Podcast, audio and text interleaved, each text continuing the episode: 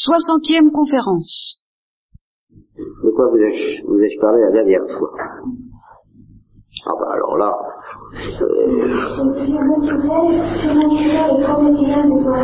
vous n'en étiez que là?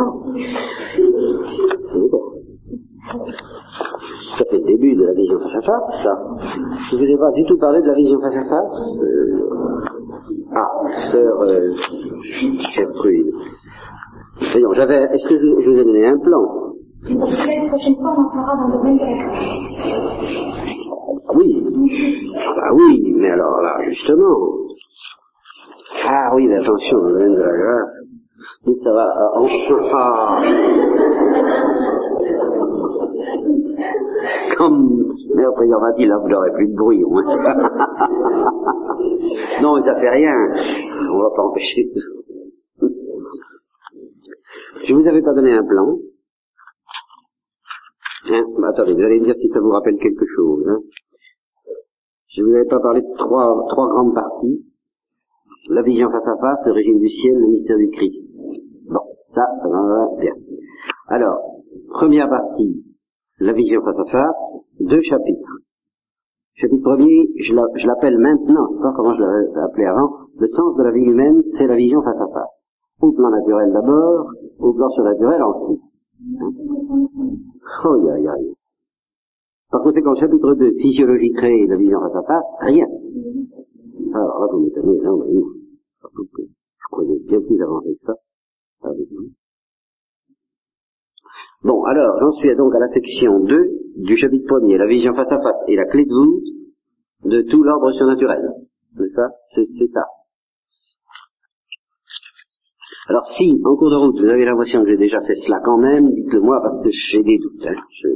Alors, est-ce que je vous avais fait part des trois objections euh, au nom desquelles on pourrait être tenté de dire, ça parce que la, la, la thèse précise qui formule la, la section B que nous abordons maintenant, c'est-à-dire la vision face à face avec les doutes des couleurs surnaturelles, se formule ainsi, le don de Dieu, c'est la vision face à face. Voilà, voilà la formule précise de cette thèse.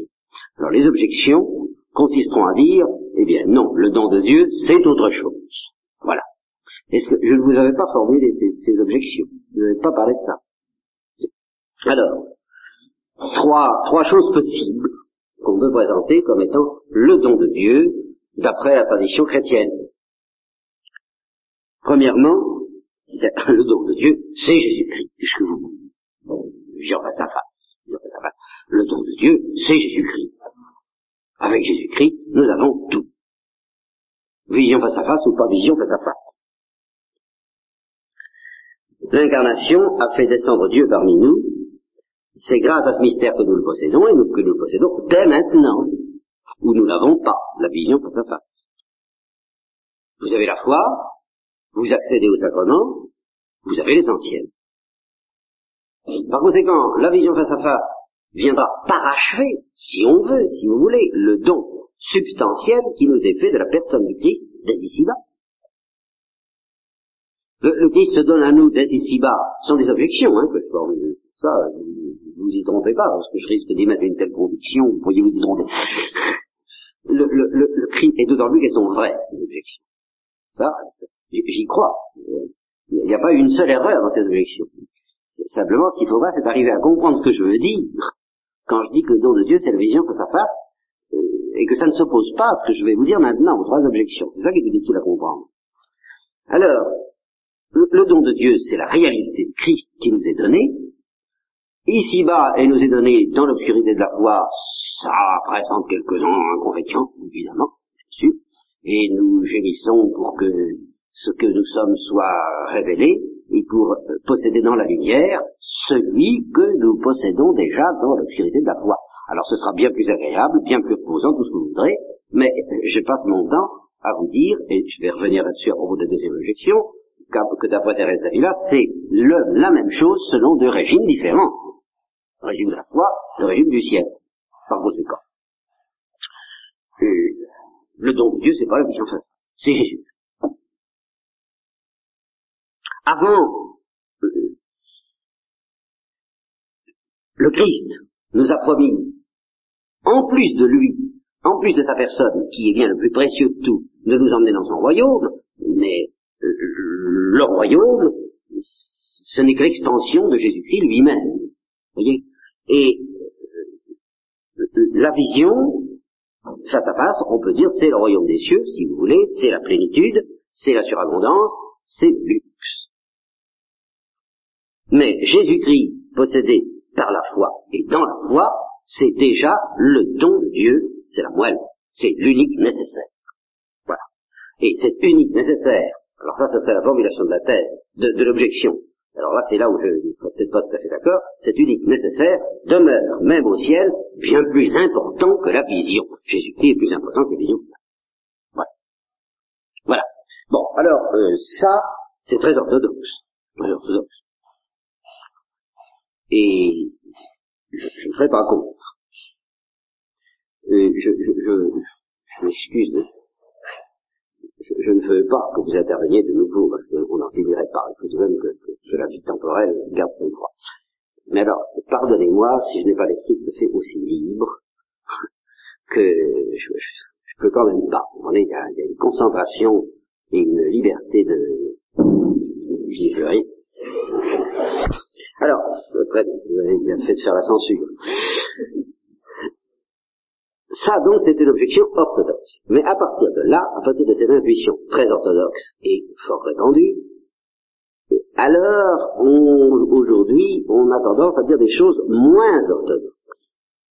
C'est-à-dire qu'on a tendance, certains ont tendance, vous penserez à Teilhard, bien entendu, et à beaucoup d'autres dans le voisinage, à élargir le sens de l'incarnation du don qui, par l'incarnation, nous est offert dès maintenant, ici-bas. Le Verbe s'est fait chair. Il a habité parmi nous.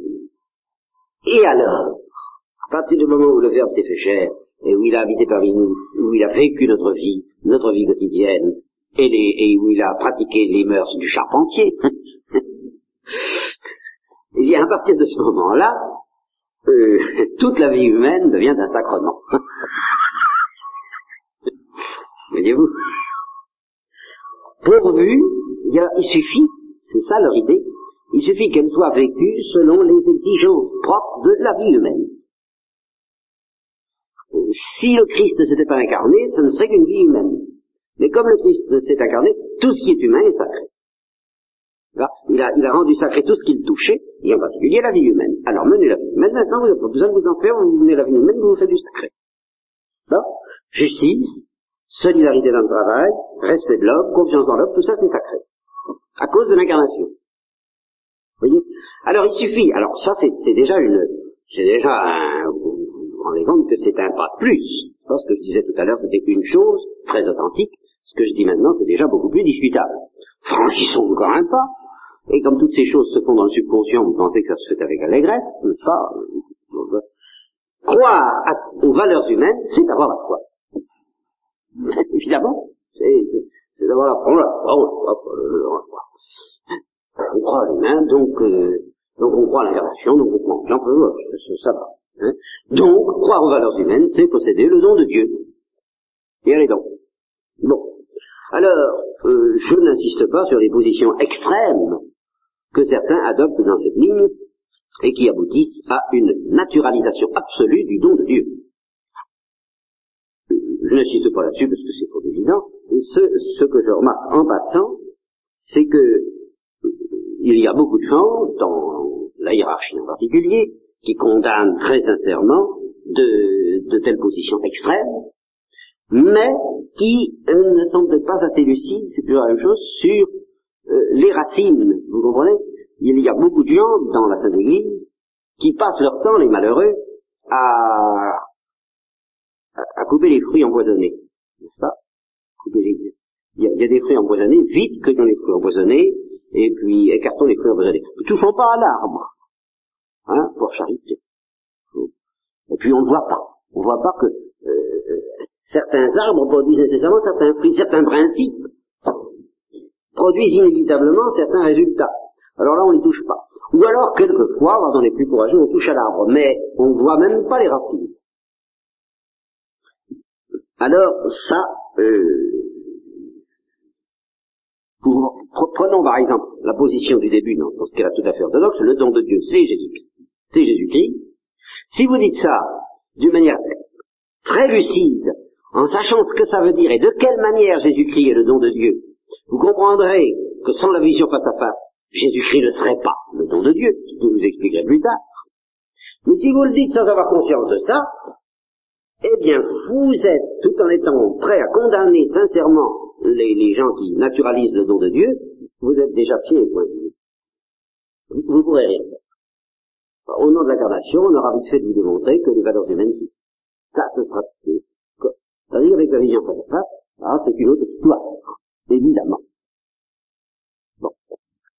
Ça, c'est la première objectif. Deuxième objectif.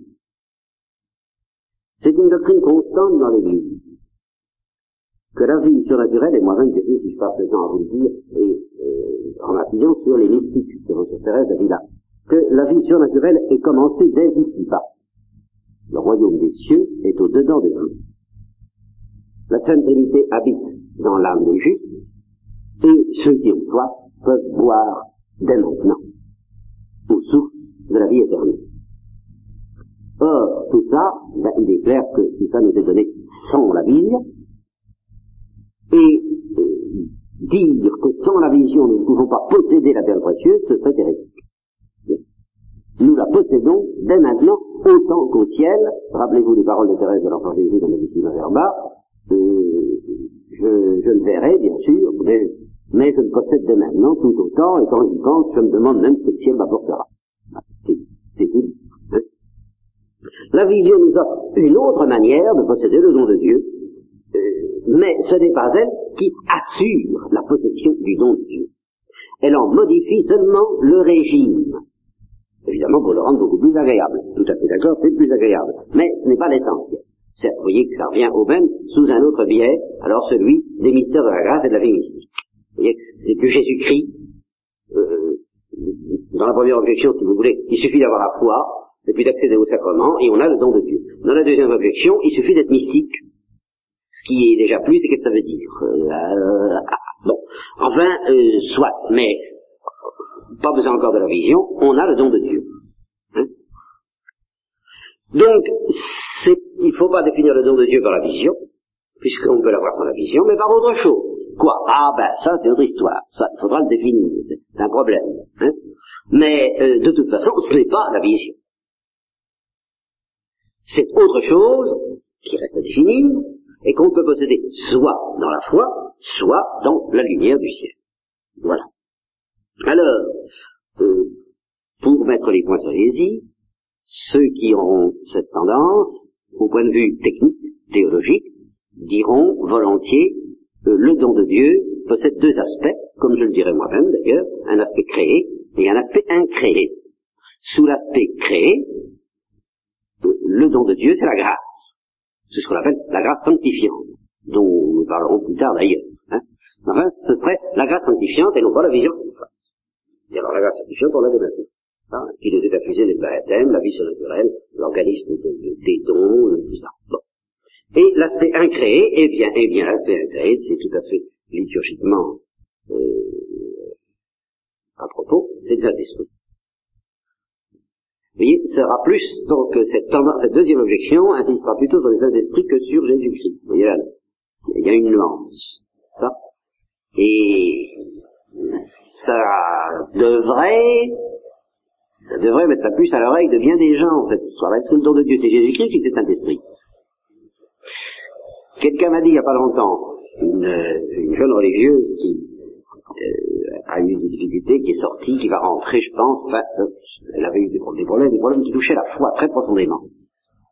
Et elle m'a dit, j'ai longtemps, je, je, viens de découvrir le Saint-Esprit, et, et, et elle m'a dit maintenant, je comprends pourquoi je n'en sortais pas je croyais que, je ne sais plus, enfin je croyais qu'on sortait tous les problèmes grâce à l'incarnation, en se disant Jésus vient d'incarner. Et je m'aperçois que non, on sort tous les problèmes grâce au Saint-Esprit. oui, alors quoi? Comment on arrange tout ça? Évidemment, on peut répondre, et je répondrai moi-même, le Saint-Esprit c'est l'esprit du Christ. Oui, enfin, euh, le Christ c'est l'humanité. Dans un cas, on insistera sur l'humanité, nous sommes sauvés, nous sommes tirés d'affaire parce que Dieu s'est incarné, qui est la nature humaine, c'est la nature humaine qui nous sauve. Dans l'autre cas, si on dit c'est l'esprit du Christ, on insiste pas au contraire sur la divinité. La humaine ne nous sert à rien, c'est la divinité qui nous sauve en tout état de cause. Et l'incarnation ne change rien à, ce principe fondamental selon lequel c'est la divinité qui nous sauve. Alors il faudrait quand même savoir. Et comment ça s'arrange tout ça Bon, vous voyez, ça, pose même pas mal de questions la clé de voûte de l'observateur. Bon, troisième objection. Troisième objection, alors là, celle-là, c'est l'objection franciscaine, et c'est une objection très mystique également. Et vous voulez me dire quelque chose Ah non, vous rejoignez. Dieu est amour. Voilà. Euh, Laissez-nous tranquille avec vos histoires intellectuelles, euh, la vision, euh, la connaissance. C'est très beau, c'est la lumière, mais ce qui compte, c'est l'amour.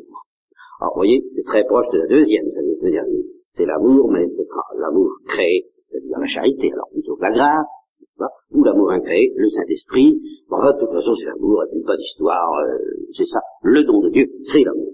Hein. L'union à Dieu, le feu que Jésus est venu jeter sur la terre, le lien de la perfection qui unit tous les membres du Eucharistie, c'est la charité. Eh bien, euh, la charité, c'est le don de Dieu selon son aspect créé, le Saint-Esprit étant le don incréé offert à la charité. Voilà. Voilà les deux objections.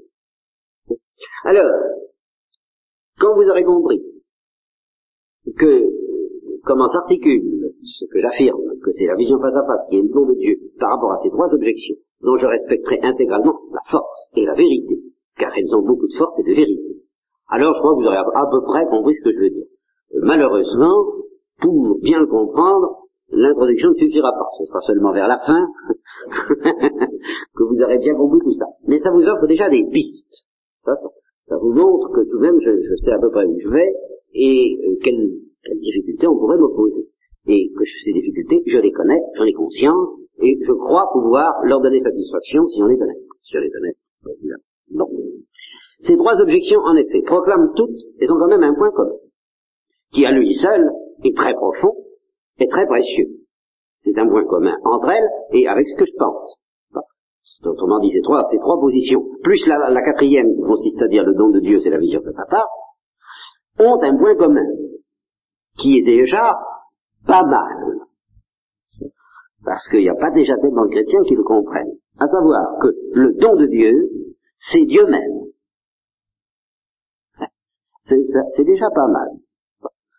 Euh, si on dit c'est la vision face à face, je dirais, le don de Dieu, c'est Dieu même se livrant à nous dans la lumière de la vision. Ben, ça va tout seul. Si on dit c'est Jésus-Christ, ben, c'est Dieu même en personne revêtant la chair humaine. Si on dit c'est la grâce, attention, au-delà de la grâce, c'est le Saint-Esprit, et pour la troisième objection, si on dit c'est l'amour, c'est encore non pas l'amour créé seulement, mais l'amour incréé. Donc dans tous les cas, le don de Dieu, c'est Dieu. Ah, bon, tout de même, on est déjà en famille, c'est déjà pas mal, hein Bien. Et ces trois objections, donc, se situent, comme ce que j'essaie de vous dire, dans la ligne de ce que je crois être l'interprétation la plus pure et la plus profonde du message évangélique, et elles se rattachent de très près, toutes les trois, à la doctrine des missions trinitaires, dont j'ai dû vous parler. Parce que si vous en avez pas parlé, alors comment est-ce que je serais si en retard hein, par rapport à d'autres, ou effectivement d'autres communautés où j'ai carrément négligé ou oublié de traiter euh, la circoncision, l'appropriation et l'émission. Alors c'est allé très vite, évidemment. c'est seulement en cours de route que je me suis aperçu que j'avais sauté sur ces trois chapitres-là. Au moins avec vous, je suis tranquille, le terrain est solide. Bien. Alors, si nous sommes d'accord, voyez, ça va tout de même permettre bien de déblayer le terrain. Nous sommes d'accord, le don de Dieu en profondeur, c'est Dieu. Peu importe que ce soit Dieu le Père, le Fils ou le Saint-Esprit, de toute façon, le don de Dieu, c'est un don incréé. Donc ça, c'est, euh, là si vous voulez, j'utilise la méthode des scolastiques. D'abord, quand, quand, dans une dispute, définir euh, ce, ce, ce, qui est certain, ce qu'on a en commun. Et après ça, une fois qu'on a établi ce qui est certain et accordé par tous les discuteurs, alors on définit le puntus, ou puntus difficultatis, n'est-ce pas? Le point difficile. Eh bien le point, euh, le puntum difficile, puntus, je sais pas si c'est puntus ou puntum, il faudrait vous m'enseigner, mon latin est un peu vieux, Hein. C'est la quatrième déclinaison ou la deuxième au neutre? C'est neutre, mais ça prouve rien. Parce que ah, dans la quatrième aussi, il y a des neutres. Oui, mais ça dépend si c'est l'accusatif ou, ou nominatif. Ah. Ah non, remarquez que si c'est punctum, euh, ouais. Alors c'est punctum, d'accord. Alors je traduis punctum difficultatis par point délicat, n'est-ce pas? Alors le point délicat, c'est lui qui nous divise, qui divise tous les messieurs que nous avons évoqués, c'est de savoir quel est le don créé qui nous permet d'entrer en possession du don incréé. Ah, vous voyez que ça se clarifie quand même. Le, le, le tableau se clarifie un peu. de toute façon, le don de Dieu, c'est le don. C'est un mouvement par lequel Dieu se donne à nous. Bon, c'est très bon, il se donne, oui, mais comment est-ce qu'on le reçoit? Ça, Grâce à quel don créé recevons-nous le don incréé que Dieu nous fait de lui-même, des trois personnes Alors, pour moi, ben, c'est la vision. Très clair, très simple. Pour la première objection, c'est l'incarnation. C'est l'humanité. Voilà le don créé. L'humanité de Jésus. C'est comme c'est, comme, comme ça, ça, on y voit clair à partir de ça. Hein. le, le, le, vrai don de Dieu, c'est le Verbe, et avec le Verbe, les trois. Mais comment entrons-nous en possession du Verbe Par le don créé qui s'appelle l'homme Jésus? L'homme Jésus nous permet d'entrer en possession du, Dieu Jésus. Vous voyez, ça, ce sera la première réponse.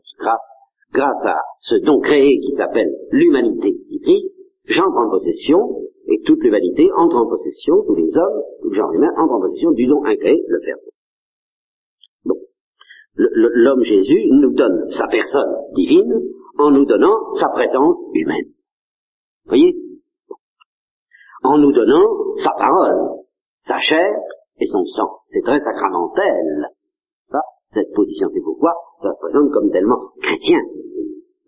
Je reçois dans l'Eucharistie le corps, l'âme, le, sang et la divinité, le corps, le sang, l'âme et la divinité de Jésus. Les trois premiers termes sont créés. Et par les trois premiers termes qui sont créés, je reçois le don incréé. Parce qu'ils sont indissociables. Ça va tout seul, euh, hein, ça a l'air d'aller tout seul, euh, comme on dit, les termes alors qui sont plus du théologiques, euh, libre. Bon.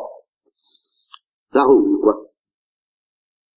Pour la deuxième objection, quel est, alors ça, ça vient, c'est très clair aussi, pour la deuxième objection, quel est le don créé qui me permet d'entrer en possession du don incréé, qu'on appelle alors plutôt le Saint-Esprit que le Verbe Eh bien, c'est l'état de grâce. Et pour la troisième objection, eh bien, c'est la charité. Voyez, donc ça, ça, ça devient très clair.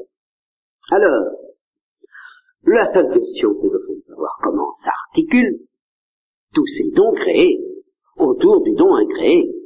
Comment ça se passe tout ça? Car euh, on ne peut pas exclure la vision qui viendra bien un jour. Bon. Et, et puis la, la, question que je pose, c'est peut-on exclure la vision? Qu'est-ce qui se passerait? Qu'entrait-il de tous ces dons créés qu'on vient d'énumérer? Et qu'on nous présente comme la clé qui nous permet d'entrer en possession de l'incréé Que deviendraient ces dons créés s'il n'y avait pas la vision face à face alors c'est extrêmement simple. Pour les deux derniers, je réponds, ils ne pourraient pas exister. Alors là, c'est clair.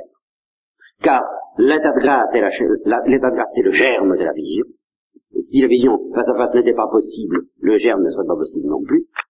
La charité, c'est un amour qui se fait sur l'état de grâce. Donc si l'état de grâce n'était pas possible, la charité n'était pas possible non plus, tout ça va tout seul. Hein Et quant à l'humanité de Jésus, ce serait possible. Ah oui. Ça serait possible, mais ça vous servirait à rien ça ne nous permettrait pas d'entrer en possession de l'humanité de Jésus. Alors ça, c'est ce qui vous paraîtra le plus paradoxal, et nous y reviendrons longuement dans la troisième partie de ce étude, n'est-ce pas? De tout cet ensemble de réflexions, quand nous parlerons de la vie, de la vision face à face dans Jésus-Christ, où nous découvrirons tout de même certains paradoxes concernant la psychologie du Christ. Eh bien, euh, vous verrez que ça va très loin et que la, logique même du, du mystère de l'incarnation nous oblige à aller très loin dans l'affirmation que sans la vision de sa face, l'humanité de Jésus ne nous servirait à rien, car ça nous obligerait même à dire que ça ne lui servirait à rien non plus à lui en tant qu'homme. En ce sens que s'il n'y avait pas la vision face à face, je maintiens contre, alors là, euh, la quasi-totalité des théologiens du XXe siècle. Alors heureusement, il me reste l'armée de ceux qui étaient avant, évidemment, bien sûr.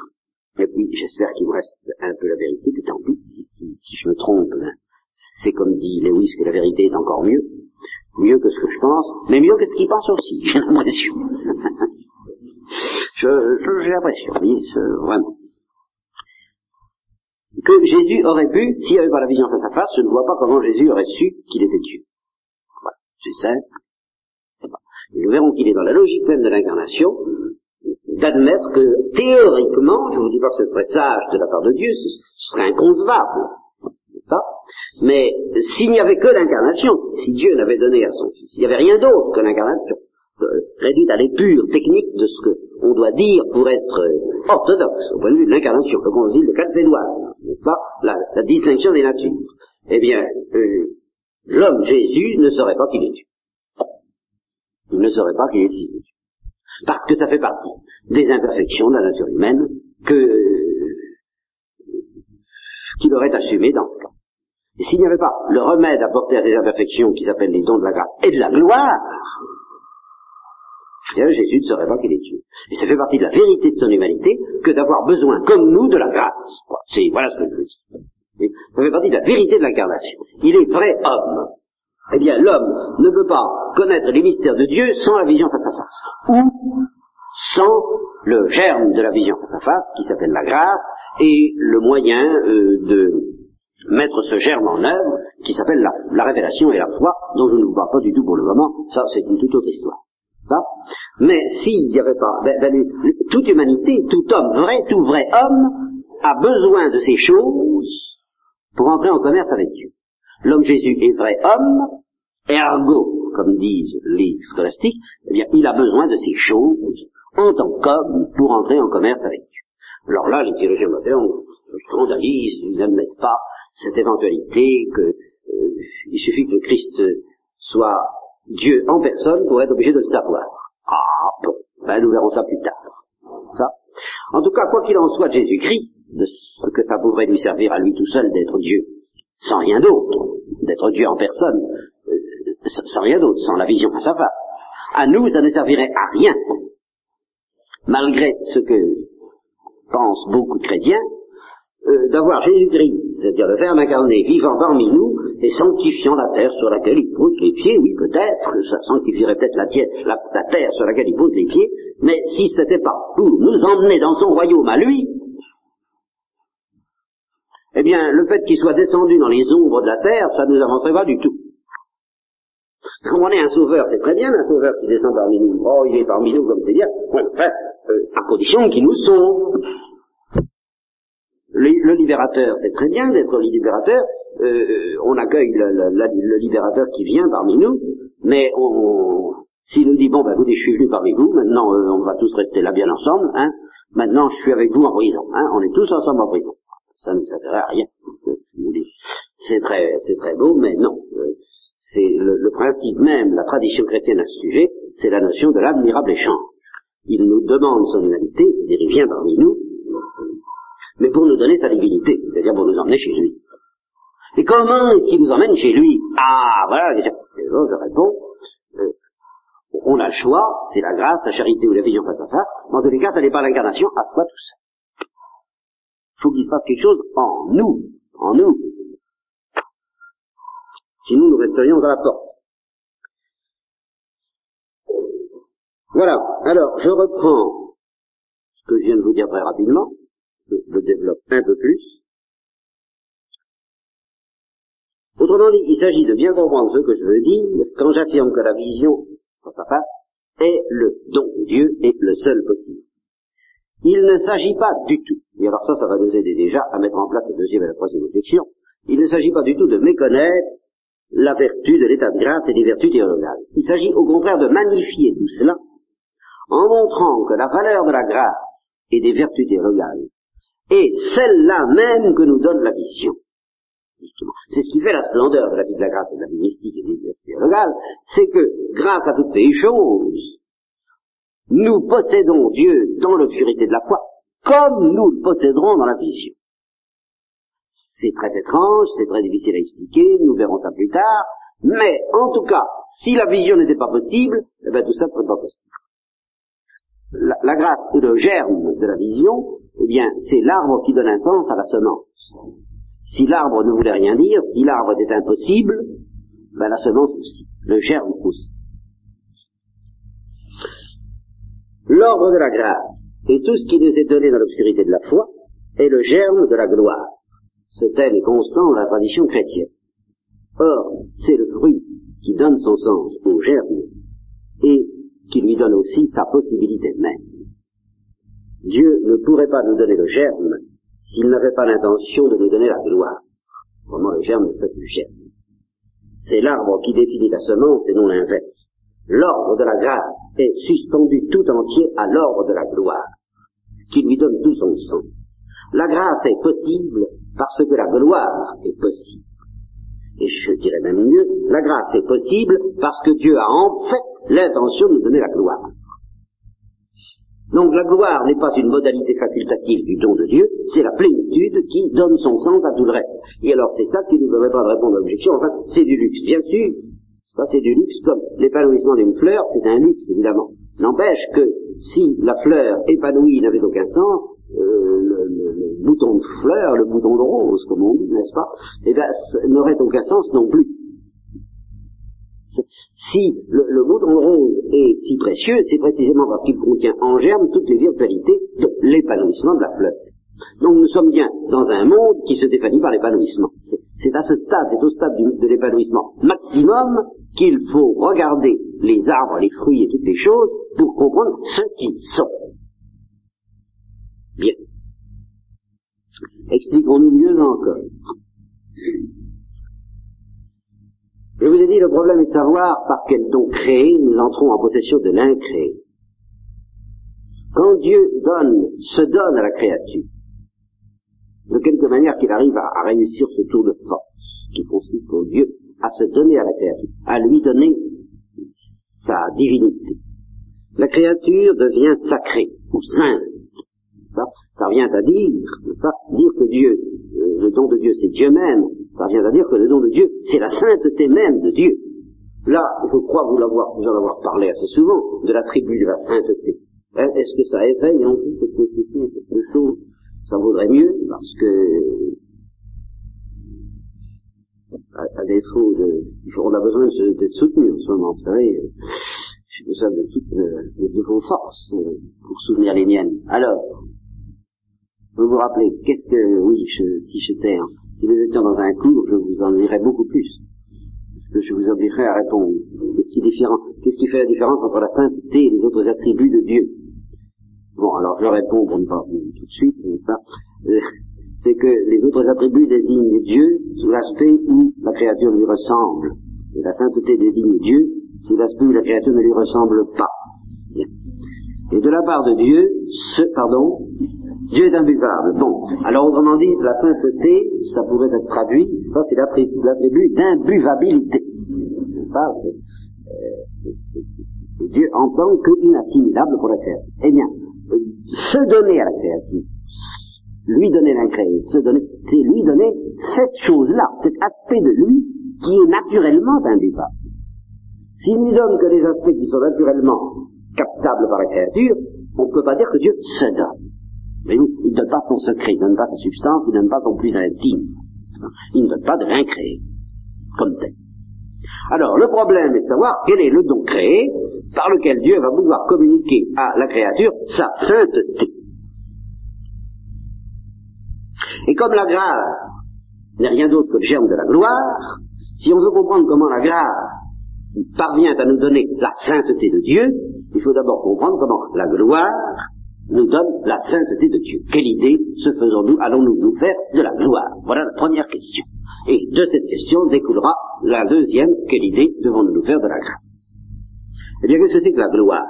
Je vous répète, c'est le don de la sainteté à la créature, donc on peut la définir ainsi, la divinisation de la créature.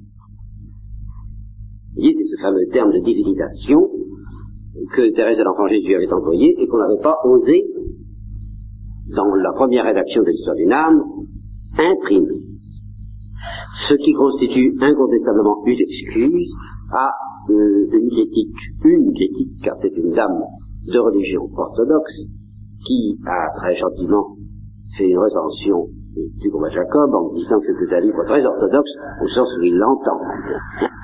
C'est-à-dire euh, de spiritualité euh, assez byzantine, vous voyez, disons russe, grec, enfin, la spiritualité des pères grecs. Et alors, elle, a fait donc une recension de ce livre, très gentiment, mais alors, euh, elle l'a fait pour une revue orthodoxe. Donc, elle éprouve le besoin de prendre les distances euh, dans l'intérêt même de, de, son but, qui est de, de montrer aux orthodoxes que par euh, la voie de ce qu'elle appelle les spirituels, ben, l'écuménisme a peut-être plus de chance d'avancer que par la voie des théologiens. C'est par définition des théologiens discutent, et que c'est pas par là qu'on y arrivera, et d'autant moins que si quelque chose paraît précieux aux orthodoxes, c'est la mystique. Enfin, actuellement, le, le, seul, parmi les choses qui sont à la mode, je vous l'ai dit ça déjà, je crois, hein, c'est c'est l'écuménisme avec les Grecs qui donne le plus grand chance à la mystique, c'est à ça qu'ils tiennent l'invasion de la créature par les énergies incréées. Voilà leur, leur perception fondamentale. Donc de ce côté-là, ça devrait aller. Mais alors, ils sont tellement habitués à considérer que l'Église latine et l'Église romaine ignorent ces perspectives, ça, que euh, elle dit, à propos du Gouva Jacob, elle parle de la voix unitive, dont je ne dis pas un mot. Justement, je ne prononce pas l'expression voix unitive, pas une seule fois. Et elle ajoute que nous, Grecs, nous préférons appeler déification. Alors, je ne sais pas si j'emploie le mot divinisation, j'en sais rien, mais ça vous montre à quel point euh, ils sont convaincus que c'est une notion que nous ignorons. Et vous, pour eux, euh, les notions dont ils ont entendu parler, c'est ça, euh, la voie unitive. Pas le mariage spirituel, ça, ces notions-là, oui, ils savent que c'est latin. Ça change la croix des temps. Ça, mais la notion de déification, qui est le synonyme exact de divinisation, eh bien, pour eux, non, c'est pas latin. Or, euh, ils ont une excuse quand on songe que, précisément, les théologiens du temps n'ont pas voulu mettre divinisation prononcé par Thérèse de l'Enfant Jésus avec l'instinct du peuple chrétien. Eh bien, qu'est-ce que c'est que la divinisation de la créature Voilà, le, problème de fond. Et alors là, en ce qui concerne les Grecs, je serais donc à dire le problème écuménique par excellence.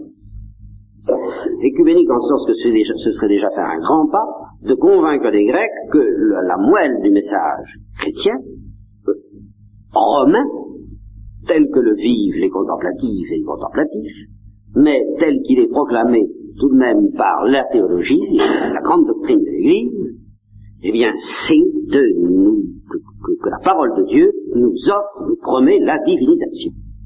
Que nous sommes promis à la divinisation. Ce serait déjà un grand pas.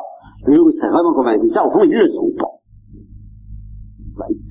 affectivement, psychologiquement, et quoi qu'on dise les théologiens, c'est justement les théologiens latins qui n'insistent peut-être pas suffisamment là-dessus. Alors on se bat sur le primus inter pares, n'est-ce pas, Saint-Pierre qui est le premier entre, entre pas entre ah, ah, bon, on se bat là-dessus, on se bat sur le filioque, qui est alors un grand cheval de bataille, et bon, tout ça n'avance à rien, à mon avis, tant qu'ils n'auront pas la conviction, mais la conviction intérieure, affective, que nous, nous croyons à la divinisation de la créature. S'ils sont convaincus qu'on n'y croit pas, nous se voit pas la peine de discuter le reste.